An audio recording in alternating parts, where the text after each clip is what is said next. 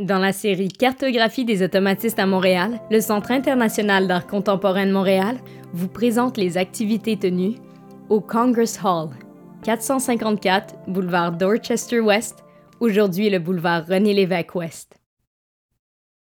Le 20 mai 1947, plusieurs automatistes se sont unis pour présenter un spectacle de théâtre moderne, tel qu'il est annoncé sur le carton d'invitation à un public restreint.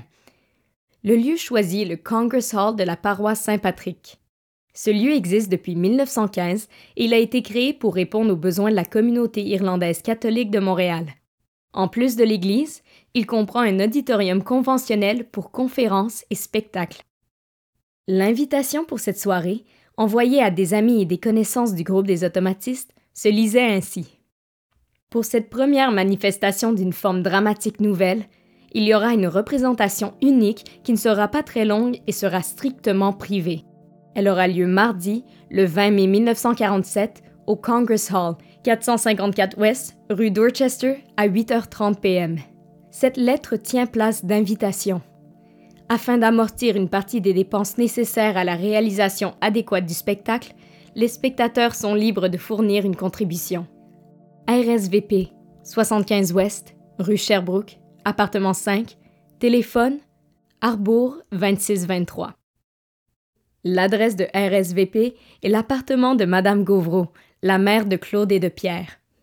Au programme de la soirée, il y a d'abord une pièce sans titre de T.G. Meckens, le pseudonyme de Jean Mercier. Nous n'avons pas trouvé d'informations sur la pièce ni sur son auteur qui en a assumé la mise en scène. Par contre, on sait que la pièce a été interprétée par Lise Guyot, Gilles Hainaut, Jean Saint-Denis, Yves Lasnier, Tamar, André Pouliot et Jean-Paul Mousseau. Le décor et les costumes ont été signés Marcel Barbeau et Jean-Paul Mousseau. La seconde pièce, celle qui s'est avérée la raison principale de la soirée, est Bien-être de Claude Gauvreau. C'est une pièce écrite pour deux personnages, un homme et une femme. Claude Gauvreau interprétera le personnage masculin et Muriel Guilbeault le personnage féminin.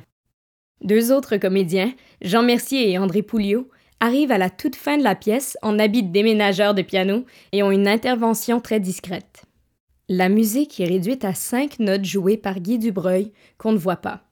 La mise en scène est de Claude Gauvreau, les costumes sont de Madeleine Arbour, le décor en papier journal est de Pierre Gauvreau, la réalisation technique est de Maurice Perron. Claude Gauvreau décrit ainsi le décor. L'intérieur d'une maison, à la fois un peu austère et un peu fantastique dans ses proportions. À gauche, presque au centre, une porte close qui donne sur une autre pièce de la maison. Il donne des précisions sur les costumes qui changent à plusieurs reprises. Au début de la pièce, l'homme et la femme sont habillés en mariés. L'homme a des gants noirs. Plus loin, l'homme est vêtu d'un maillot blanc. Et plus loin, L'homme et la femme sont habillés en costume de tennis, puis en habit ordinaire. Il précise la musique qui intervient à quelques moments.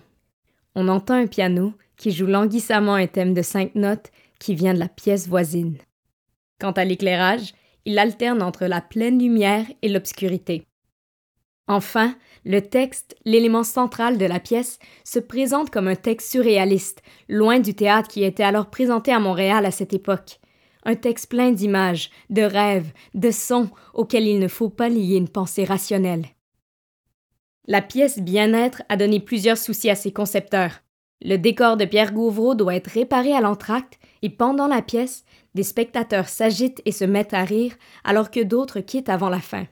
Claude Gauvreau et Muriel Guilbeault demeureront impassibles tout le long de la représentation. Parmi ceux qui resteront jusqu'à la fin, notons Paul-Émile Bordua, Gracien Gélina et Robert Lapalme. Bordua dira De la foule de nos amis qui étaient là, cinq à peine, en dehors du groupe, sortirent intacts dans mon admiration. Gérald Godin, dans la publication Œuvre créatrice complète de Gauvreau des éditions Parti pris, signe un avertissement. Il écrit Pour Claude Gauvreau, en effet, un poète était un homme qui ne faisait pas de quartier. En scène, il se portait d'ailleurs comme un condottiere, et il disait avec un sérieux d'officiant et un extrême souci de précision ce qui semblait à d'aucuns des borborigmes. Au début, les spectateurs riaient. Puis peu à peu, veut veut pas, ils étaient saisis par la gravité du poète. et Claude Gauvreau ne sortait jamais de scène sans avoir mis de son bord tous ceux qui avaient compris que ce qu'ils venaient de voir, c'était une incarnation souveraine de la liberté.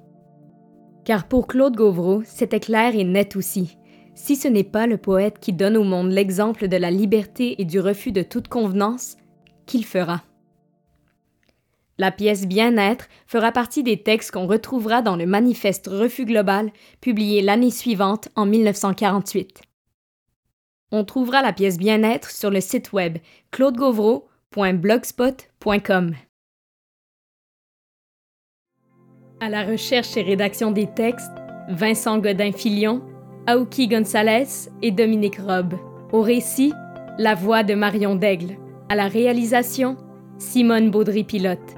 À la conception et à la direction générale et artistique, Claude Gosselin. Le financement de ce projet a été accordé par le gouvernement du Québec Emploi Québec Programme salarial, le gouvernement du Canada Programme Emploi Été Canada, la Ville de Montréal Programme Patrimoine montréalais et les donateurs et donatrices au Centre international d'art contemporain de Montréal. Pour les donateurs additionnels qui voudront se joindre à nous, vous trouverez l'information sur comment faire un don sur notre site web au www.ciac.ca.